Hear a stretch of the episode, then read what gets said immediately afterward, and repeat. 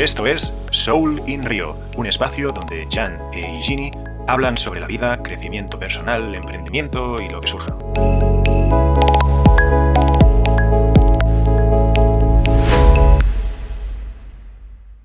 Pues ya estamos en el aire. ¿Qué tal, Jancito? ¿Cómo estás? Muy bien, hermano, muy bien. Este, luego de, de un periplo técnico, al final era, sí. era mi culpa. Yo te veía tan convencido que digo, si está tan convencido, es que seguro que es Es mi culpa. Y cuando ya he agotado todas las opciones por mi parte, digo, uy, esto, yo ya no sé qué más hacer. Claro. Al final has tocado algo y, y ya me escuchas bien. Y en una de esas este, sonó y dije, ah, entonces soy yo. Es que ya había tocado antes el cable y no había habido ningún cambio. Entonces dije, no, es, la culpa.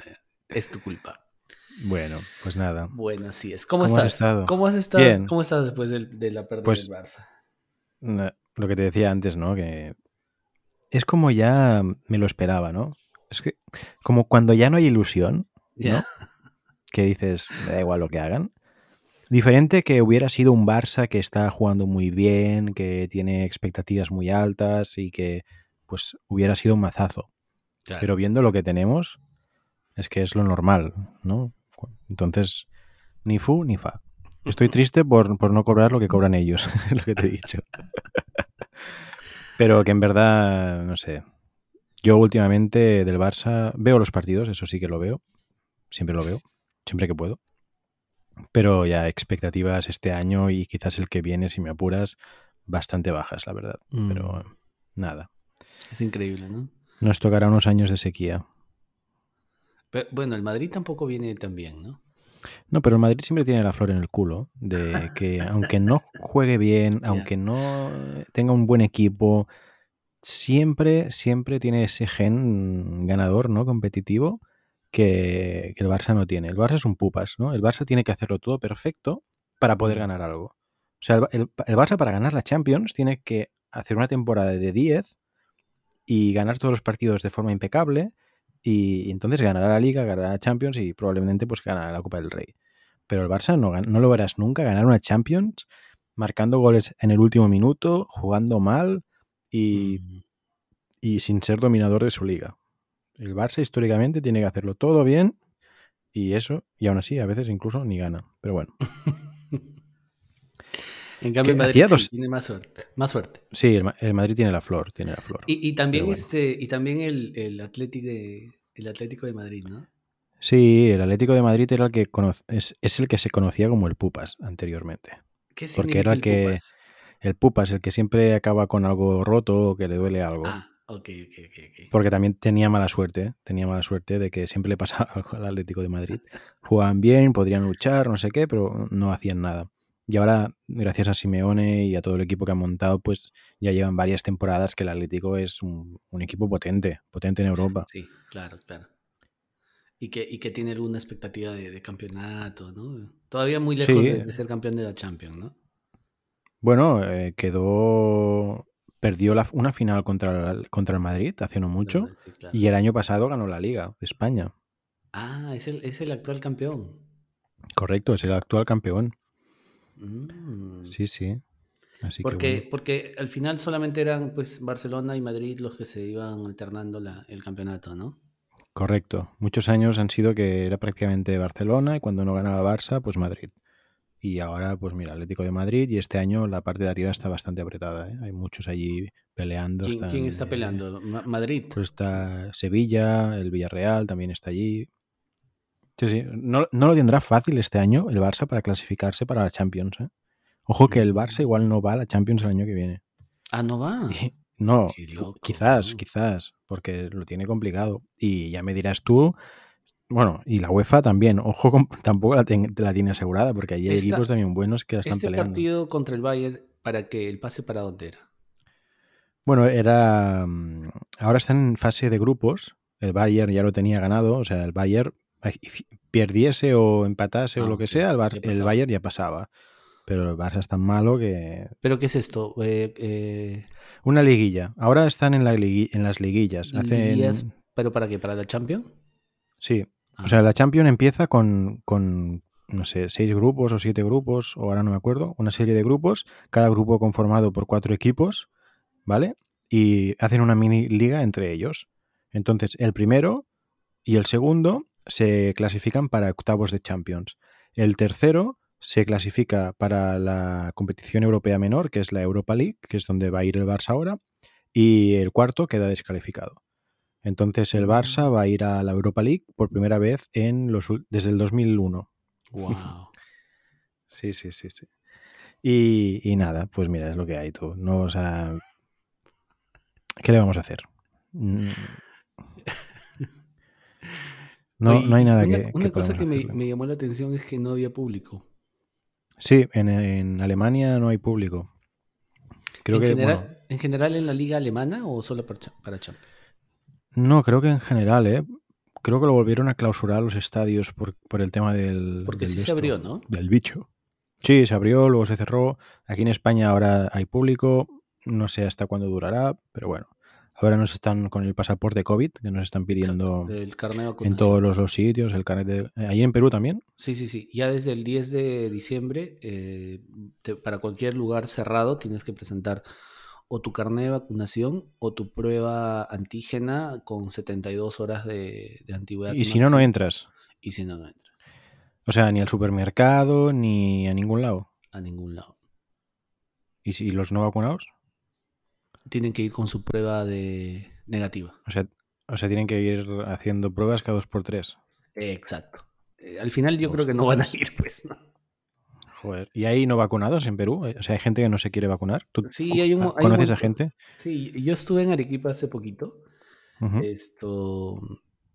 Y había unos, un grupo de gente que era así antivacuna, ¿no? Pero bueno, al final creo yo que, mira, esto. Si no, si no, no puedes ir contra la corriente todo el tiempo, pues. Entonces, en algún momento la gente dirá, bueno, ya pues me tengo que vacunar, ¿no? Por ejemplo, habían algunos conductores que trabajaban en la empresa que no querían vacunarse y nuestro cliente nos dijo, pásennos el carnet de vacunación de todos sus trabajadores. Entonces, cuando se lo pedimos a estos conductores, eh, ya se les dice, no, bueno, si no tienes tu vacuna, no trabajas. Chao. Entonces, ay, ay, ay, Claro. inmediatamente fueron y se vacunaron. Esto mismo le ha pasado a un amigo que tampoco se quería vacunar. Yo no me he vacunado, ¿eh? Todavía. Oye, tú, tú no te has vacunado. No, porque... ¿Pero es porque tú eres antivacuna o porque te da pereza nada más? No, por, por muchas cosas, porque es... Te están privando de tu libertad. O sea, en ningún momento... O sea, ¿desde, desde cuándo en la historia es obligatorio va- vacunarse? ¿Por qué? ¿Por Claro, qué me- o sea, a- a mí- yo estoy eh, enojado e indignado de que esto probablemente ha salido de un laboratorio, no como decían que había salido de un laboratorio de Johnson Johnson y que te van a vender la moto que igual ha- sido natural, ¿no? Natural de- del aire, pues de repente se ha creado el virus, ¿no? Ya. Eso es la- no- nunca te van a decir tal empresa que estaba manipulando ciertas cosas ha provocado este virus. Lo van a cubrir. Entonces, a mí lo que, lo que me molesta es que por un error de una gran farmacéutica o de un Estado o de un gobierno o, o de ciertas investigaciones, nos toca pagar al resto del mundo fortunas, o sea, cantidades millonarias a las farma que casualmente todas a la vez encontraron la solución a las vacunas en la misma semana o en el mismo mes. Y que no, no, no solo te vas a tener que poner una vacuna, te vas a, a tener que poner dos, tres, cuatro, cinco, seis, porque el gen este o el, el virus irá mutando. Entonces, ¿nos hemos vuelto locos o qué? Mm. A mí me, me molesta esto, el hecho de que ahora la, la- la manipulación es que hay que ir en contra de las vacunas. Y esto, según la ley de Perú, no lo sé, pero según la ley española está la constitución y la gente no está obligada a inocularse nada en, en vena. No está obligada. No lo pone en ningún lado. Que se tenga que cambiar o no es otro tema, pero por ley, la constitución, que es la madre de las leyes, nos dice que no estamos obligados. Y que si... Y entonces nosotros ahora somos una minoría. Y lo que está sucediendo son delitos de odio hacia esta minoría.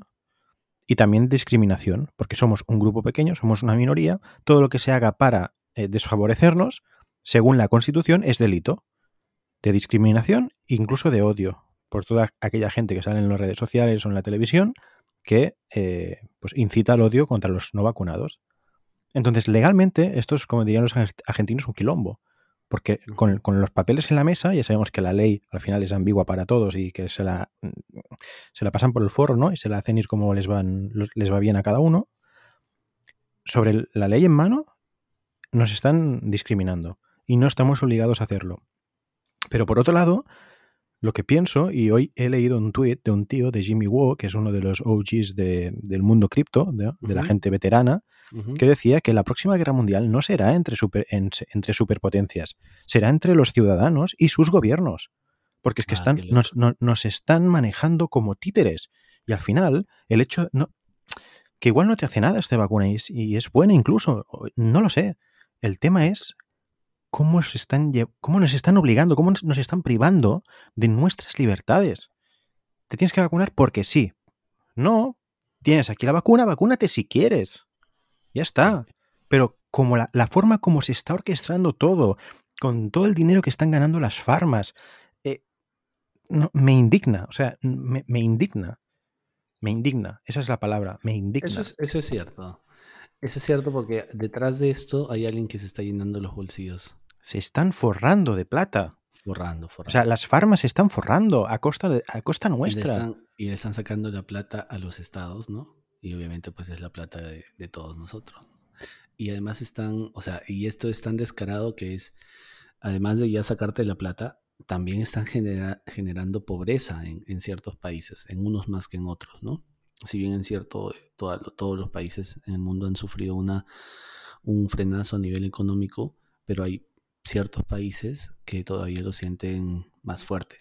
En el caso y además, pues eh, sí, sí, y es que además esto es el precursor de, este pasaporte COVID, ¿no? Que es un, estándar global que ya será el, DNI de todo el mundo, para todo el mundo.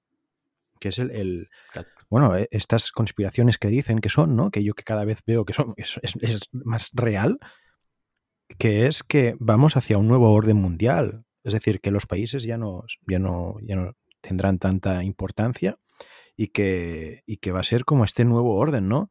Que se, que se va a dominar la Tierra desde un nivel muy alto y que lo que no quieren precisamente es una fragmentación de, pues, por ejemplo, de Europa o de, o de Sudamérica o de Norteamérica o lo que sea, ¿no?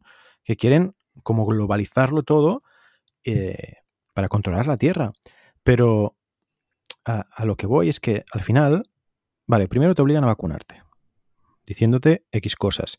Si todo esto fuera tan eh, científicamente probado, etc., etc., primero que no saldrían grupos de médicos, científicos y otras personas que en teoría saben también del tema a negarse tanto. Si fuera blanco y en botella, no habría esta parte, y no es una minoría precisamente, de médicos y, expertos que, que se, están oponiendo a todo esto. ¿Vale? No, pues. Luego salió un vídeo de un ex eh, vicepresidente de Pfizer, que ya, no es, que ya no trabaja en la compañía, que decía que se está utilizando todo esto del pasaporte como una excusa para tener a toda la población bajo control. Bajo control. Controlada con este documento digital, que será un estándar global en todo el mundo y que te será muy fácil identificar a todas las personas, tenerlas todas las personas ultra identificadas al nivel, no sé si llegaremos al nivel de China, seguro que sí, que eh, China está todo repleto de cámaras que van enfocando a los ciudadanos y ves en la cámara con inteligencia artificial que cada ciudadano tiene puntos de ciudadanía, que según lo que te graban haciendo, te van sumando y te van restando puntos de buen ciudadano. Qué loco. Eso está pasando ahora en China. En base a esos puntos, pues tú tienes unos derechos, tienes otras cosas, bla, bla, bla. Entonces, a mí lo que me molesta no es que yo y aparte, bueno, que, tampoco creo que esté probada eh, científicamente. Los, es un experimento. No creo que algo que se ha hecho tan rápido, en tan poco tiempo, se sepa a ciencia cierta que no va a tener ningún efecto secundario grave. ¿no? Y entonces son varias piezas del puzzle que tú vas encajando o que yo voy encajando y, me da mucha tristeza ¿no? el, futuro que, que podemos ver o el, futuro que yo vislumbro. Y, la única alternativa que yo veo es hacerme lo máximo independiente posible del sistema, en el sentido de irme a un, sitio donde no dependa de, ningún eh, de, ninguna empresa externa, que yo me pueda cultivar los alimentos, que pueda calentarme el agua, que no dependa de la electricidad. No sé, es que lo veo negro, ¿eh? Lo veo bastante negro. Sí, sí, definitivamente detrás de esto hay pues un montón de, de intereses. Porque Eh, también... Perdona. sí, perdón, perdón, perdón. No, no. Ah, vale, no, tú no, tú, tonto, tú. no, tú primero, tú. No, tú, venga, tú, no, tú. Como el cuelga tú, no, tú no.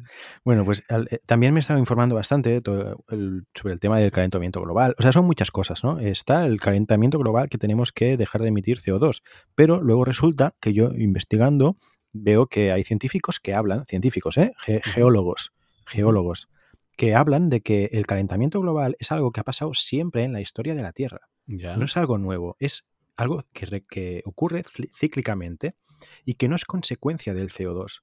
En unas gráficas que mostró, que mostraba este señor, la temperatura de la Tierra en los últimos millones de años em, Ha descendido. em- empezaba a subir antes de que los niveles de CO2 subieran. Ok. O sea, que no es que el CO2 haga que la temperatura de la Tierra aumente. Incluso la temperatura de la Tierra bajaba antes con niveles de CO2 muy altos. Yo no digo que no se tenga que mm, dejar de, de utilizar tanto CO2 también para cuidar todo el tema de la atmósfera, ¿no? Que, que nos la estamos cargando, la capa de ozono. Pero hay tantas mentiras, tantas cosas que no nos están contando, tanta manipulación, o sea, tan, que no puede acabar bien. O sea, la, la política, los políticos, mira, tengo la alarma aquí del podcast, los políticos es que son, es que son basura. Es que, es que no, no hacen, no, no fun- no cumplen ninguna función socia- social útil. Es que nada, nada, es que no hacen nada. O sea, la gente podría vivir perfectamente sin los políticos. Y no sé hasta qué punto vamos a llegar, porque es que. No sé. Es que a mí, me, cuando pienso en todas estas cosas, me da pena. O sea, me entristezco. Me, me da Sí. mucha pena. Porque luego ah, le sumas que pues, la, la sobre- la sobrepoblación mundial, que Bill Gates hace años decía que se tenía que reducir la, la población a la mitad, o no sé qué. ¿no? Y empiezas a hilar cabos y luego te dirán, no, es que eres un conspiranoico. Pero, joder, te estoy hablando con datos. Los países tienen deudas infinitas, bueno, infinitas no, muy altas, que no podrán ser pagadas. Que se, está, que se está hablando de condonaciones o de no sé qué. Lo que va a ocurrir es un cambio de sistema. El sistema financiero está destinado a cambiar porque es, o sea, ya no hay por donde se aguante. Luego, la población, hay mucha población en el mundo. Hay que, que- hay que reducirla. Entonces, vas juntando cosas y yo, a mí ya no me extrañaría pensar que las vacunas fueran anticonceptivas o que afectaran o que estuviera tan todo tan preparado como para que nos costara más reproducirnos o nos bajara las, las ganas ¿no? de tener hijos. No, es que pu- puestos a pensar que acelerara ciertas enfermedades a, a las personas para ir liquidando la, la, cap- la zona alta de la pirámide poblacional, ¿no? Que cada vez llegamos a, a- tenemos, somos más longevos y eso, pues las pensiones tampoco los- lo aguantan. No sé cómo estará en Perú, pero en España cada jubilado es dinero que se tiene que sacar del Estado, de la bolsa del Estado, para pagar la pensión. Y si los jóvenes no están trabajando, la pirámide poblacional está invertida, pues es que también, también es insostenible.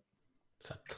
Y no sé, son tantas cosas que dices, es que no me creo nada. O sea, prefiero no mirar la tele, no ver la tele, no escuchar las noticias, déjame tranquilo mm, y ya está. ¿no? Y intentan que la ciudadanía se ponga en contra de ellos mismos, básicamente. Sí, yo, yo Cuando tampoco, el, yo el- tampoco veo el malo es el, el político. ya.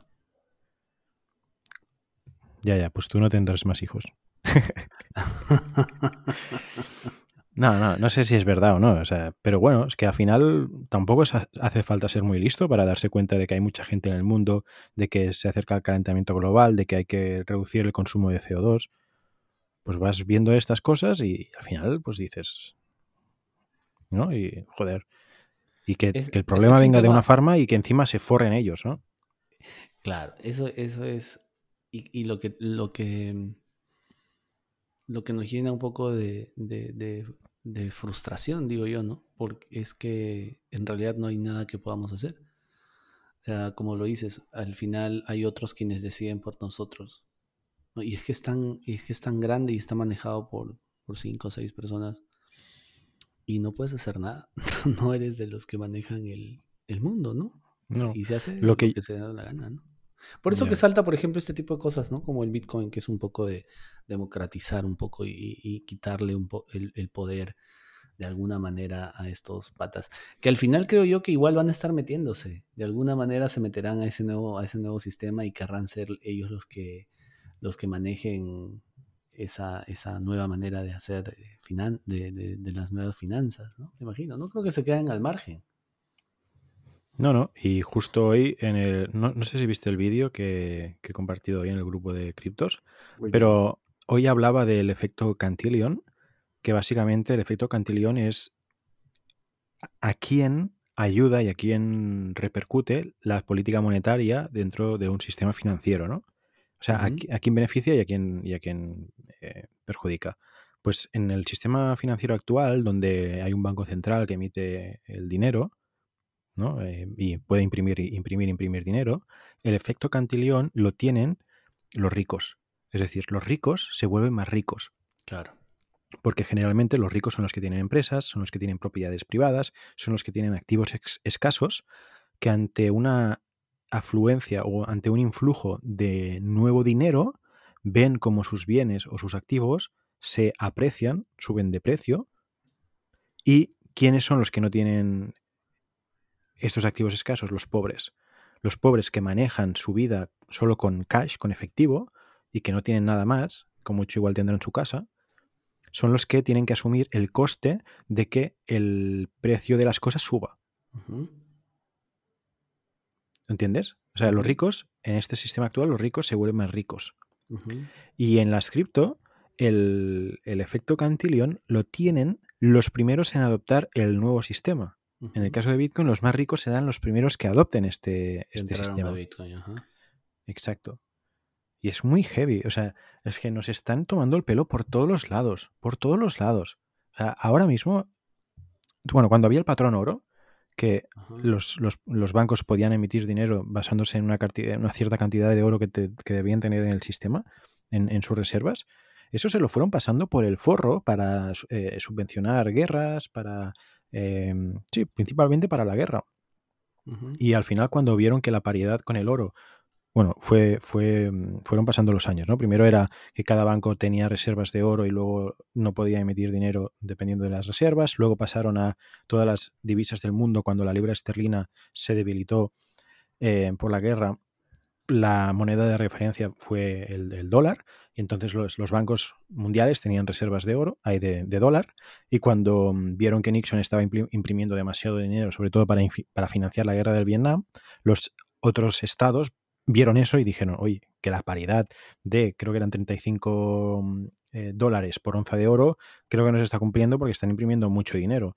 Vamos a pedirle que nos devuelva mm, el oro. Y Nixon dijo, no, se cancela la paridad. A partir del 1971 Tipo de cambio fluctuante. Ya está. ¿Dónde está el oro? ¿Dónde está el oro? O sea, son tantas cosas que es que te paras a pensar y dices, menuda mierda de, mundo en el que vivimos. O sea, al final solo te queda intentar hacer lo que buenamente puedas y ya está. Porque cambiar no, vamos a cambiar nada. No, no, vamos, no vamos a cambiar. No vamos a cambiar. Entonces, claro, son todas estas cosas que dices, bueno, el Bitcoin, venga, va, el Bitcoin. Y luego empiezan a comprar las instituciones, eh, manipulan el precio, los compradores como tú y yo se espantan. Yo ya no, porque ya estoy curado en espantos y ya llevo bastantes bajadas heavies, pero los que entran nuevos se, acojonan y, venden cuando baja. Y al final, ¿qué pasará? ¿Que ¿Quién tendrá el dinero? Los bitcoins. Pues todas las empresas grandes, las, instituciones y, ya está. Y volverá a, ser caídas. Exacto. Exacto. Sí, sí, y, es lo que, y es lo que se ve. así estamos. Sí, sí. Y, el Bitcoin ahora se está recuperando. Sí, pero eh, cayó creo a 47, si no me equivoco.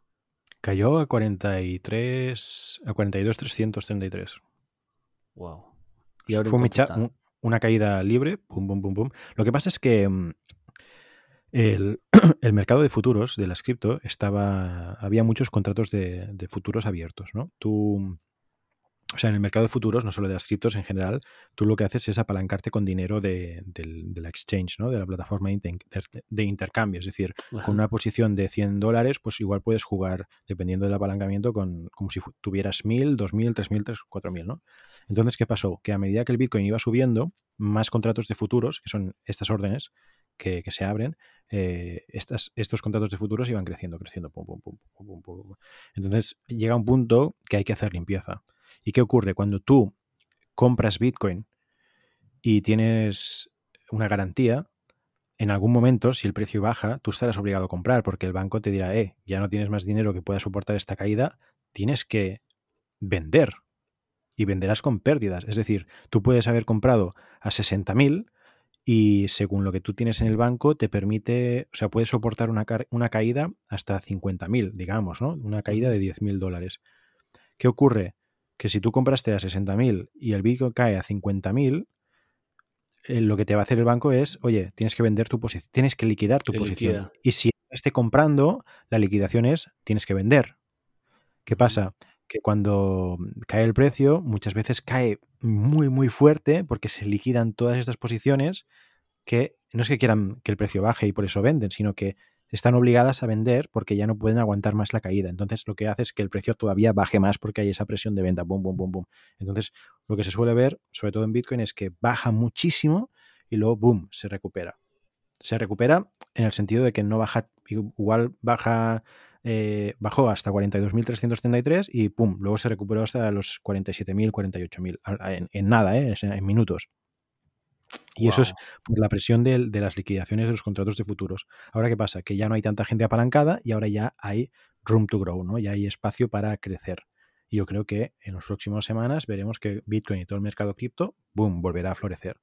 Porque había que hacer esto, había que limpiar todas las posiciones apalancadas. Y, mm. o sea que lo, que lo que genera estas caídas brutales son las posiciones apalancadas. Bueno, son. E, eso son gasolina, ¿no? O sea, al final también hay que estar muy atento a los mercados tradicionales, porque generalmente cuando el mercado tradicional, tipo Dow Jones, sobre todo los americanos, ¿no? Eh, Dow Jones, el, el, NISE, el Nasdaq y todos estos, pues suben, esto repercute, están correlacionados, todavía no se ha desacoplado el mercado cripto de los mercados tradicionales o, Bitcoin de los mercados tradicionales. Entonces es muy común, por ejemplo, ver que el mercado tradicional está subiendo, subiendo, subiendo y, si tú ves que Bitcoin está como estancado, que no se mueve, seguramente en los próximos días mm, recupere Bitcoin y suba. Y si tú ves que los mercados tradicionales bajan y Bitcoin no está bajando, es probable que en los próximos días o el día siguiente baje porque también el mercado cripto también está afectado, lógicamente, por todas las noticias malas que puedan salir, ¿no? El tema de la pandemia, que había salido una nueva cepa, la Omicron y no sé qué, no sé qué historias, ¿no? Pues claro, ocurrió todo esto como el, como el año pasado, creo que fue, ¿no? En 2020 o 2019, que de repente Bitcoin se hundió a 3.000 y pico y a partir de allí, o sea, Bitcoin estaba como a 8.000 y de repente de, de una semana para otra, ¡boom!, bajó hasta 3.000 y ahí la gente ya empezó a comprar, comprar, comprar, comprar y ya nos, fuimos de nuevo hasta nuevos máximos. Creo que fue el año pasado, sí, sí. Mm. Entonces, al final todo está un poco relacionado y, Bitcoin cada vez más es como la, la, la, cobertura o ese escenario apocalíptico casi, diría yo, de que el sistema financiero actual colapse y no haya una solución o una de las soluciones pueda ser Bitcoin, pues está tomando está tomándose en consideración, ¿no? Y cada vez las empresas y los gobiernos están ganando más exposición a, Bitcoin, porque ven que es que es insostenible. No, no, no, no podemos. O sea, ahora estamos como si estuviéramos en, la camilla, en la UCI, ¿no? El sistema financiero mundial actual está en la UCI. Mucha deuda, basado en deuda, principio todo está basado en deuda y ya veremos qué pasa. Y yo creo que El Salvador en unos años será la Mónaco de Latinoamérica. De hecho, El Salvador está usando Bitcoin por... O sea, es una de las razones por las que Bitcoin fue inventado realmente. Porque el sistema financiero actual no funciona. No funciona. No, pues. Y al final, el dinero, históricamente, nunca ha sido el dólar, ni la libra. El dinero ha sido un instrumento que nos ha permitido intercambiar bienes, ¿no? Y servicios Y también es algo que nos permite trasladar el valor a lo largo del tiempo.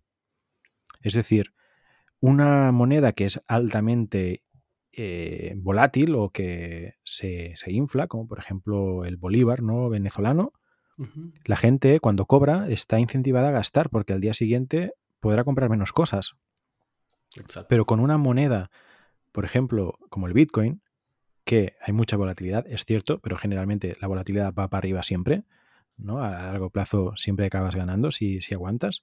Lo que permite es que gente que, que igual es pobre, ¿vale? Y que vende por la calle o tiene un, comercio ambulante y que, y que con el dólar lo único que hace es subsistir, porque el dólar cada vez, cada año va a ir perdiendo su valor y si esa persona se va guardando un dólar, un dólar, un dólar, mm, ¿qué va a tener? 10 dólares al final del año, pues ese, esos, esos 10 dólares, si los guardara durante 50 años, ya no servirían para nada porque habrían impreso muchísimos más dólares y esos 10 dólares habrían perdido la mitad del valor igual. Pero con el Bitcoin es diferente. Tú te puedes guardar Bitcoin y el año que viene podrás comprar más cosas con, eso, con esos Bitcoins. No hace falta que tengas uno. Puedes tener Satoshis, que son las unidades más bajas, ¿no? Puedes guardarte, no sé, mil satoshis, te los guardas. Este año igual puedes comprar una piruleta, pero el año que viene igual te puedes comprar una compra de un fin de semana en el supermercado. Y en dos años igual con esa misma cantidad, pues ya puedes comprar, no sé, puedes amueblar una habitación. Y con esa cantidad, al cabo de unos años, pues igual te puedes comprar una casa. ¿No? Eso es el cambio de paradigma que se viene y que con Bitcoin será posible. Porque con Bitcoin no puedes imprimir más dinero. Es, son 21 millones. Y hay millones que ya se han perdido. Entonces, es lo que es. Y eso es mucho más práctico que el oro y que el dólar para trasladar valor, porque yo te puedo enviar a ti de España a Perú un Bitcoin ahora como si nada y lo, en 10 minutos te llega. Y, puedo guardarlo y que el valor vaya creciendo con el tiempo.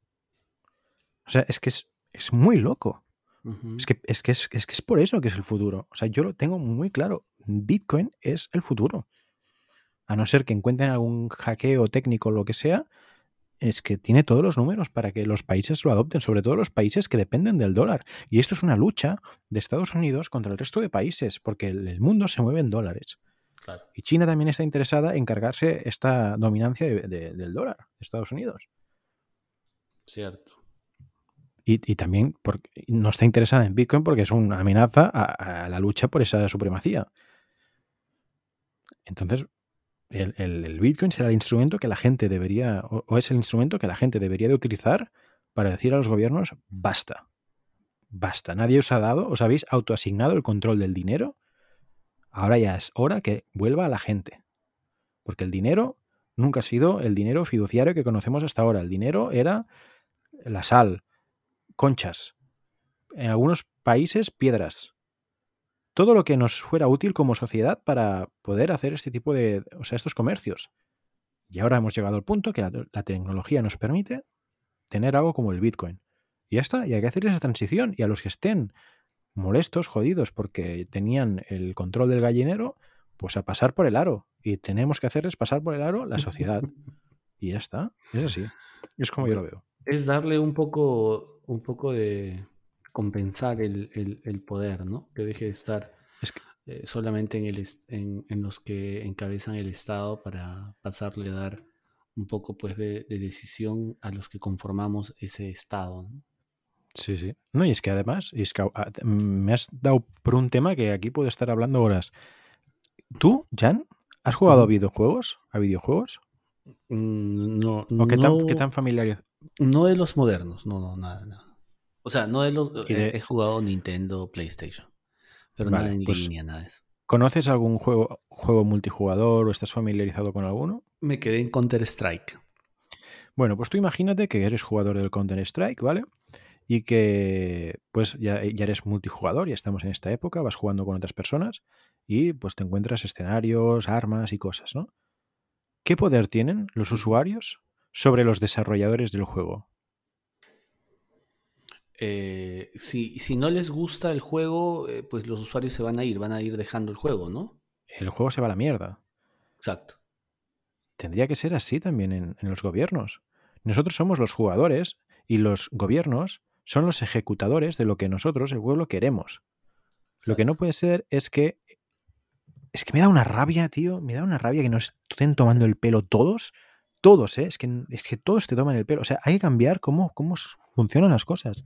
En ahora mismo, que estoy bastante metido en temas de metaverso, que, es, que es estos, son estos universos en el mundo virtual, la gente, cómo vota y cómo se pone de acuerdo. Pues hay micro, micro votaciones los desarrolladores de los juegos van proponiendo cosas y la gente vota y lo que salga mayoría se implementa y los desarrolladores callan y punto. Porque se dedican a sus jugadores. Ya está. ¿Qué ha salido esto? Pues se implementa, punto. Como muchos los serán los que, los cabecillas que tienen visión, que van aportando las opciones que, que plantean a los jugadores. Pero luego ejecutan y ya está. Y es como tendría que ser la política.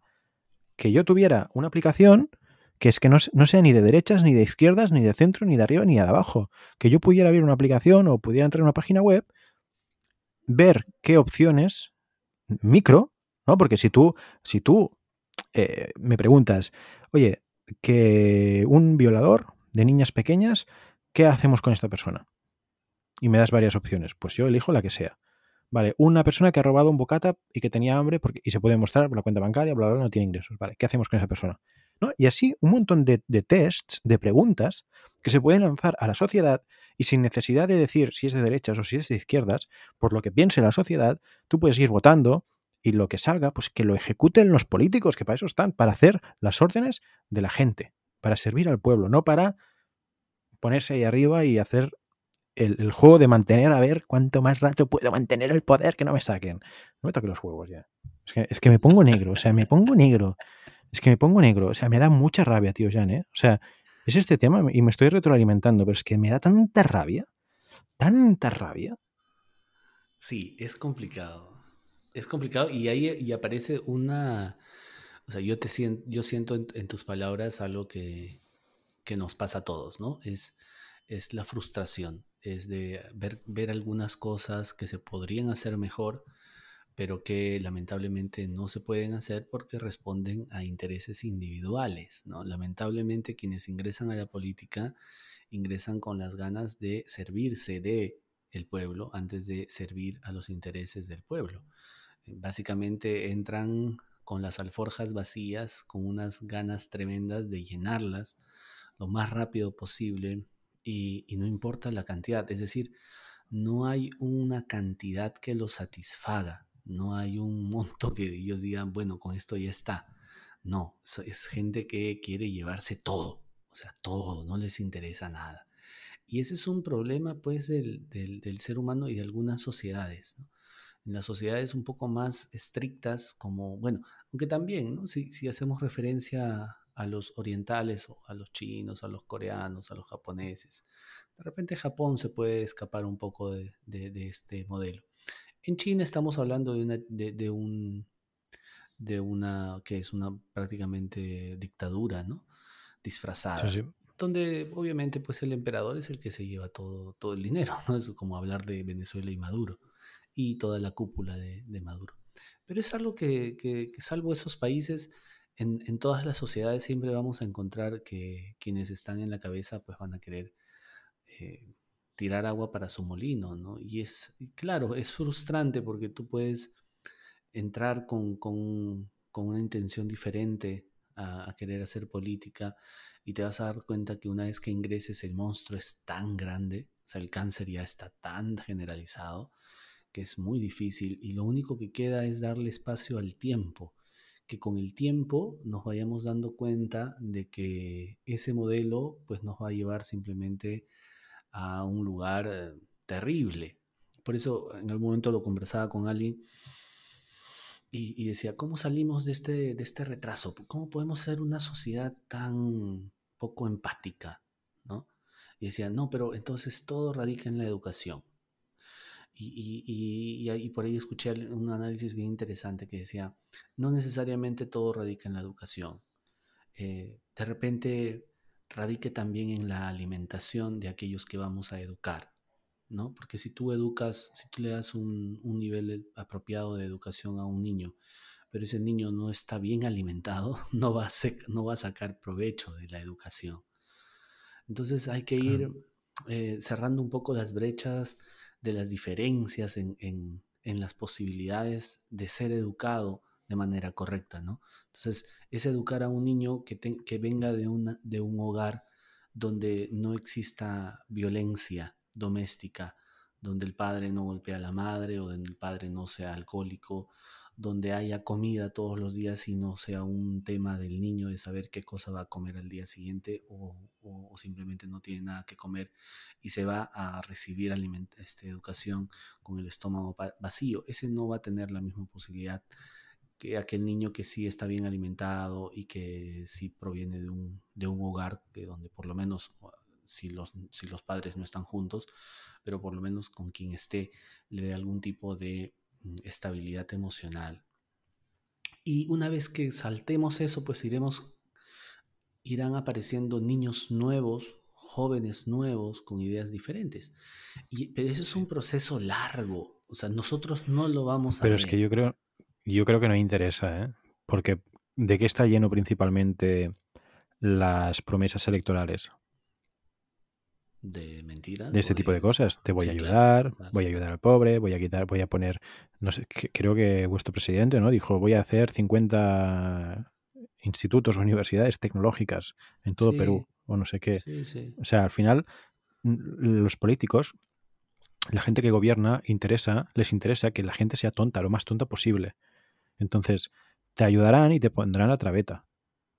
¿Sabes? Te pondrán la zancadilla porque no les interesa. O sea, es mucho más fácil dominar a gente que no piensa, que no tiene pensamiento crítico, que se cuestiona las cosas, a gente que dice, ah, mm, ah, me tengo que vacunar. Ah, vale, vale, vale, me vacuno.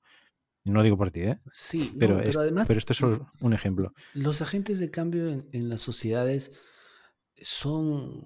Eh, van de a pocos. No, no hay una oleada. Sea, ahorita como te comentábamos, como te comentaba, este es un cáncer generalizado en, la política y en, la política que hacen varios políticos en diferentes sociedades, en diferentes países. Sí, sí, o sea, yo conozco gente que se ha metido en política y ha salido los dos días porque te, metes, te, metes con ganas de cambiar el mundo y sales asqueado de, ver el mamoneo que hay dentro de la política. ¿eh? Yo conozco a una persona que trabajaba también en las Naciones Unidas, eh, que, que, estuvo de practicante y dijo, oye, no quiero, o sea, se desencantó, o sea, abrió, los ojos y dijo, yo no quiero saber nada de esto. Y es, y es, o sea, pero al, final, el, este, este cambio generacional natural, porque estas cabezas no van a vivir siempre. O sea, pero cuidado, ¿eh? Cuidado, ¿eh? Porque justo, mira, también hoy leía Ray Dalio, que ha publicado su nuevo libro, que él decía que a, él no le preocupa en qué ciclo estemos de la economía. A él lo que le preocupa es en qué ciclo estamos en el cambio de poderes en, a nivel mundial. Y lo que argumentaba es que está, e, este libro va de esto, ¿no? de los cambios de, poderes de, civilización en civilización. Todos acaban al final con, guerra. Y, y, la guerra sucede cuando ya no hay gente viva que tenga recuerdos de lo que sufrió en la guerra. Es decir, cuanto mm. más pasa el tiempo, las penas de la guerra o las miserias que se viven durante la guerra, que sí que están documentadas o que están en libros o lo que sea, la gente que no lo ha vivido no puede llegar a imaginarse lo que se sufre en una guerra. Entonces están más predispuestos a, guerrear. Lo, que él, lo que él dice es que justo después de una guerra hay un incremento de pacifistas, de gente que procura la, paz por encima de cualquier cosa. Y cuando pasa el tiempo y estas personas que han vivido la guerra y las, miserias de la guerra van muriendo, todas las nuevas generaciones lo que hacen es generar más eh, gente más propensa a la guerra, a, hacer guerra. Claro, pero va en la línea un poco de, de lo que te decía, que cuando hay este cambio generacional natural que tiene que haber, que va a haber inexorablemente, entran nuevas ideas, entra gente con nuevas ideas que no termina siendo la mayoría, pero por ejemplo, ¿no? De esos 10 chicos que entraron, 6 o 7 se han ido asqueados, uno de ellos tu amigo. Tres han quedado. Tres han dicho, no, yo me, yo me fajo. Ya esos tres ya son distintos. Y, es por eso que el cambio es tan a largo plazo. O sea, tan a largo plazo. Es por eso que cuando tú ves la historia de, las sociedades, eh, algunas más aceleradas que otras, pero han habido cambios sustanciales justamente por pensamientos distintos, pero nos ha tomado buen tiempo hacer ciertos cambios. Eh, los cambios van a seguir dándose. Ahora, esto se acelera de acuerdo al nivel de varias cosas, ¿no? Los países tienen prioridades en, para, para, poder esto moverse, ¿no? Por ejemplo, países desarrollados eh, como Europa o, o Estados Unidos ya tienen prioridades que países subdesarrollados como el Perú no la tienen, ¿no es cierto? Entonces, esto es de a pocos. Nos toca ir caminando. Estamos todavía, nosotros, sobre todo en, Sudamérica, todavía estamos eh, entre, entre gobiernos dictatoriales o, gobiernos democráticos, ¿no? Que países de repente más desarrollados ya han visto superado esto, por lo menos, o en todo caso, de la boca para afuera, ¿no? Porque igual hay, hay, hay dictaduras modernas, este que disimulan muy bien ser dictaduras, ¿no? Pero creo que es un, proceso largo, lento, que se va a terminar dando y nos va a ir llegando a, una, a un modelo que no conocemos, que ni siquiera es aquel que justamente ahora estamos creyendo que sería el ideal, sino creo que el ser humano hace un, ejercicio, como siempre, porque no sabemos hacia dónde vamos, no sabemos cuál es la manera correcta de hacer las cosas, sino que siempre vamos eh, a, pies de, ciego, viendo dónde nos vamos a golpear menos o, que es, encontramos siempre lo, menos dañino, ¿no? ¿no? encontramos este modelo perfecto, es, muy difícil. Eh, y en el camino, lo que nos toca hacer desde donde estemos es eh, aportar con algo y creo que la paciencia es importante, eh, aportar paciencia al modelo es importante, ¿no? Cuando tú estudias, estás en la universidad y estudias con mucha presión, el camino además de hacerse tedioso también es poco productivo y poco, no sé, eh, tu imaginación no corre como, corri, como correría si tú estuvieras un poco más tranquilo. Cuando tú ves la política de tu país, yo, yo por qué no veo televisión, porque yo sé que mi país está en pañales en, temas políticos y entonces yo no me quiero hacer cargo de eso. No, gracias. Pero por mi parte, sigo trabajando, tengo mi, mi negocio y genero empleo. Mi cuota, mi grano de... Ah, y además de generar empleo, trato de ser lo más justo posible para que la gente que trabaja conmigo pueda tener una mejor calidad de vida. Y cada vez que puedo, ayudo entonces mi grano de, arena va desde ahí, porque yo lamentablemente no puedo meterme a, decirle a los políticos o, darles algunas ideas de cómo podría ser esto mejor, porque ni me van a escuchar y tampoco tengo el poder para que eso cambie. Pero es desde tu bastión, desde tu bastión cómo aportas. Entonces, eh, y además eh, te hace una doble ganancia. Primero que estás aportando algo y segundo que no te estás malogrando la sangre es muy complicado ver las noticias este, y, estar tranquilo, ¿no? Entonces, eh, yo me cuido mucho por, por ese lado, ¿no? Y yo te siento a ti indignado justificadamente. Eh, quien no se indigna entre sus 20 y 30 años, pues este... Sí, sí. No está bien, tiene que revisarse. No, pero por eso no me gusta ver las noticias ni nada. ¿eh? O sea, yo ahora las estoy viendo porque en mi casa las ven. Claro, claro. Pero cuando estoy con Yasmina, por ejemplo, no vemos la tele, nada. O sea, mis padres me preguntaban, ¿cómo va el COVID en Perú? ¿Qué? Tú ni idea. No sé, no sé. Sabían más ellos que yo. Sí, es que no vale, no vale. No te suma en nada. En nada, en nada. pero en nada, ¿eh? Y encima es gasolina, es gasolina, para, para, la frustración. Sí, exacto, exacto. Lo que te está moviendo a ti y yo te escucho yo, te, yo cuando me hablas, yo me sonrío porque yo he manejado la misma frustración que tú cuando tenía 30 años. La misma. y mira, tengo años más que tú y no ha cambiado nada. Y no ha cambiado nada.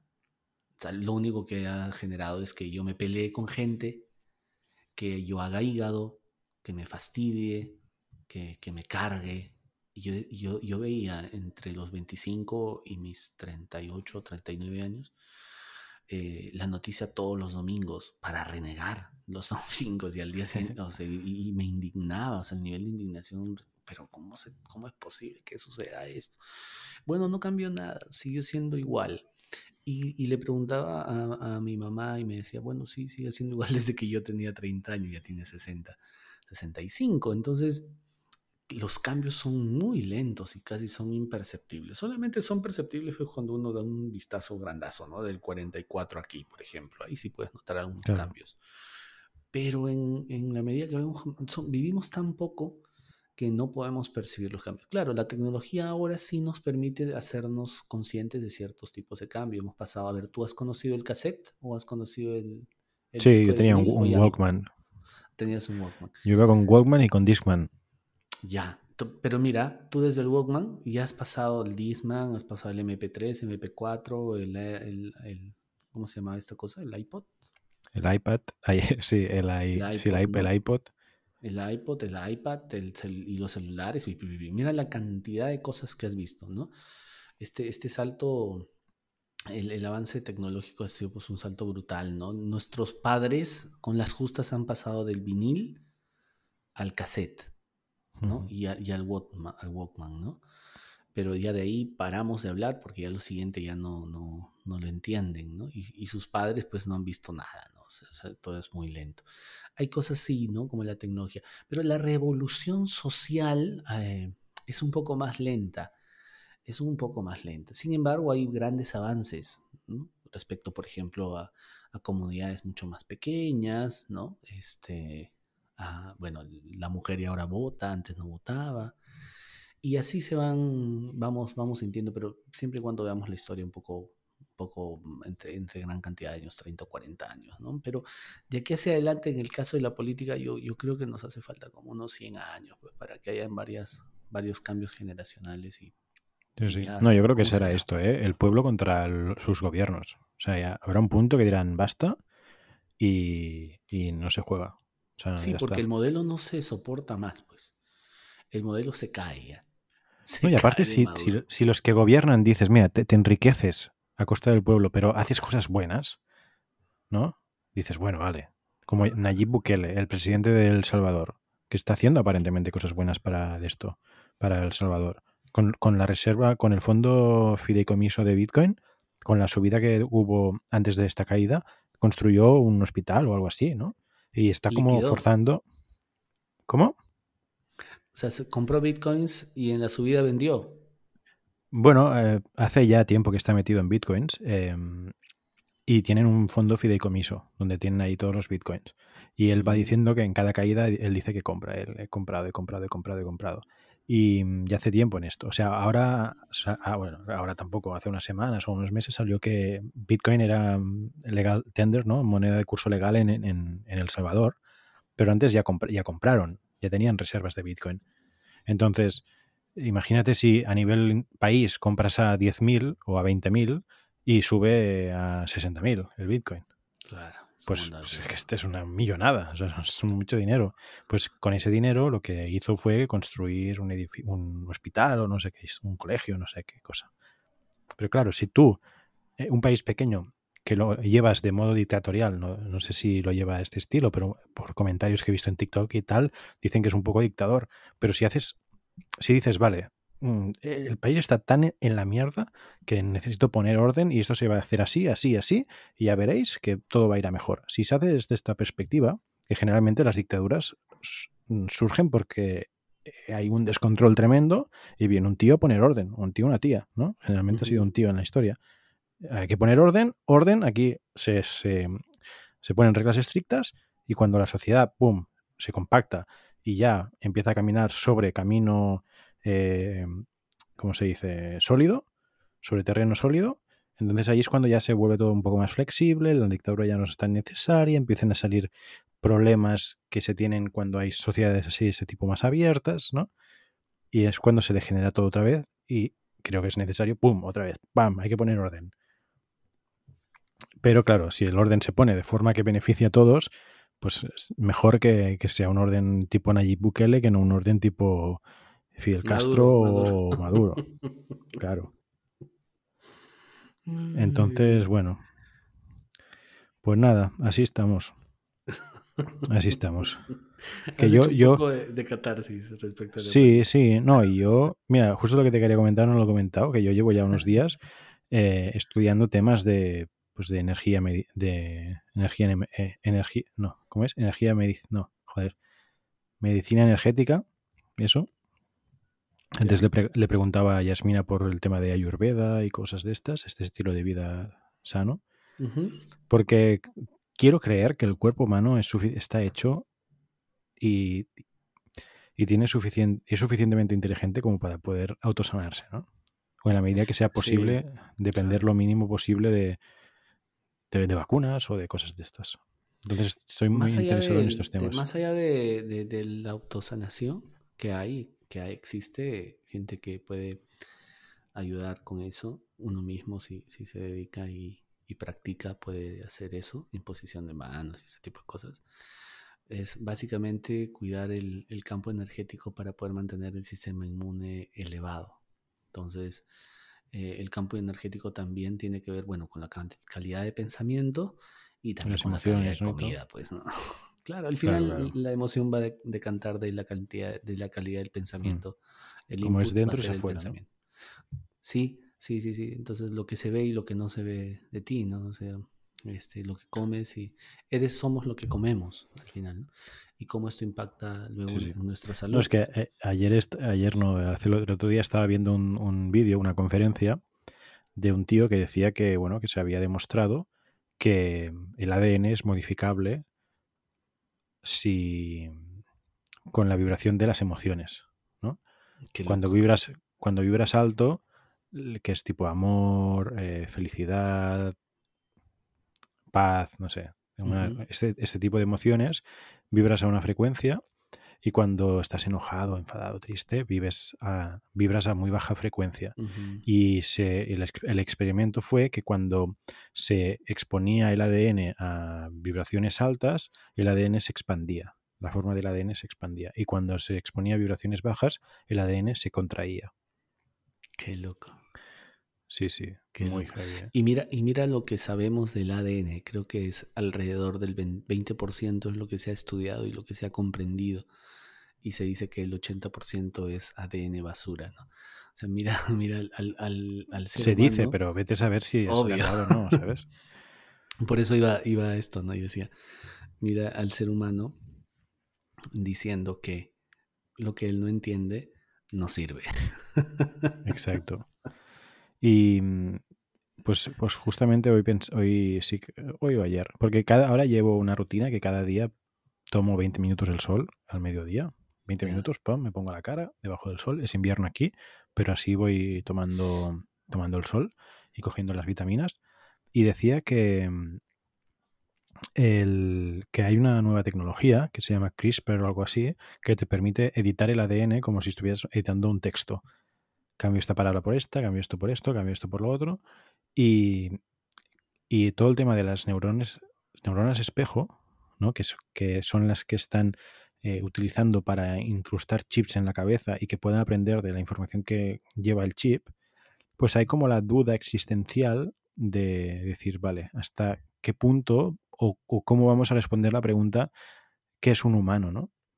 Si cada vez más podrán haber pues partes del cuerpo biónicas o poder insertar microchips o incluso modificar el ADN cuando el, feto está recién engendrado o, cuando se detectan algunas eh, malformaciones en, el, feto. No sé, es un, es un tema que podemos tratar en otro de Y además, y además había escuchado que eh, este Tesla va a sacar un celular el próximo año, finales del próximo año, que para poder usarlo vamos a tener que tener insertado un microchip en el cerebro. O sea, eso lo he escuchado. Hostia, es que da miedo. ¿eh? Y se viene el próximo año, nada más a fines de año. ¿eh?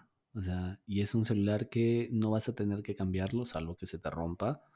Pero eh, las actualizaciones del celular van a ser eh, online, las vas a bajar, que va a tener un, no vas a necesitar cargarlo porque va a utilizar esto panel solar no sé dónde, bueno, como tú, como la calculadora Casio que teníamos antes con su panel solar. Eh, no va a necesitar ser, no va a necesitar carga, o sea, no vas a tener que cargarla, no la actualización va, va, a ser libre, gratis, em, va a usar un, un ah, va a usar un este, tendrá un GPS y estaremos todos localizados las 24 horas del día. Claro, va, a utilizar, por ejemplo, todas las, todos los satélites de Tesla. Eh, entonces no vas a necesitar, ah, ya, y, el internet va a ser gratis, no vas a tener que contratar a un operador. Eh, bueno, me imagino que el internet, sí, el internet sí será gratis, pero Carlos Slim va... va, a ponerle precio a la cabeza. Eh, pero eh, claro, el teléfono sí me imagino que va a tener, ¿no? Pero ya con el internet libre, em, Ah, y para ser usado la interfaz vas a tener que tener un chip en el, en el cerebro instalado, ¿no? Entonces, una locura, pues, ¿no? Ah, imagínate a dónde estamos yendo. Pues bueno, veremos. Veremos en qué terminamos. Pues nada, Jan, me voy a dormir yo ya, que aquí es la, casi la una. Las, las 43. Ya. Las 12 y 43. bueno, pues nada, tío. Hablamos la semana que viene. Igualmente. Chao, chao. Que vaya bien. Chao.